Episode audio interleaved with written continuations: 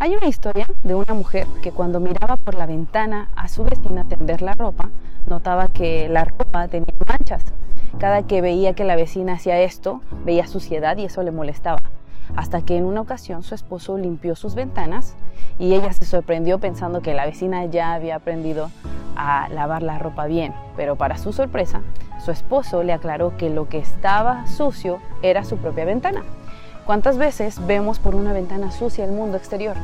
Notando todo lo malo que hay, criticando a las personas, creyendo que las circunstancias son malas, que no hay oportunidades, que los demás están mal, que deberían tratarme de cierta manera o pensando que si los demás cambiaran, yo me sentiría mejor.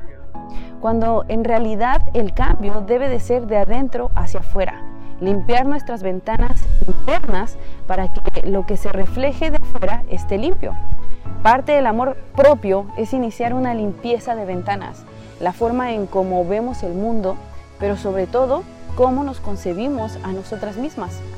De adentro hacia afuera se refiere a empezar por la persona, por el interior, sus creencias sobre sí, su carácter, sus motivos. El enfoque de adentro hacia afuera es un proceso de renovación de hacernos promesas a nosotros mismos y cumplirlas.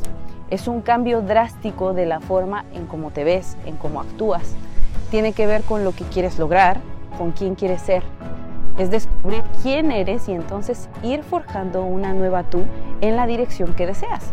Si eres una persona dependiente, como lo vimos en un video anterior, identifica qué sentimientos, actitudes o situaciones te llevan a ser esa persona y empieza la limpieza de tus ventanas internas para que al tener una visión sin suciedad, percibas el mundo de manera diferente.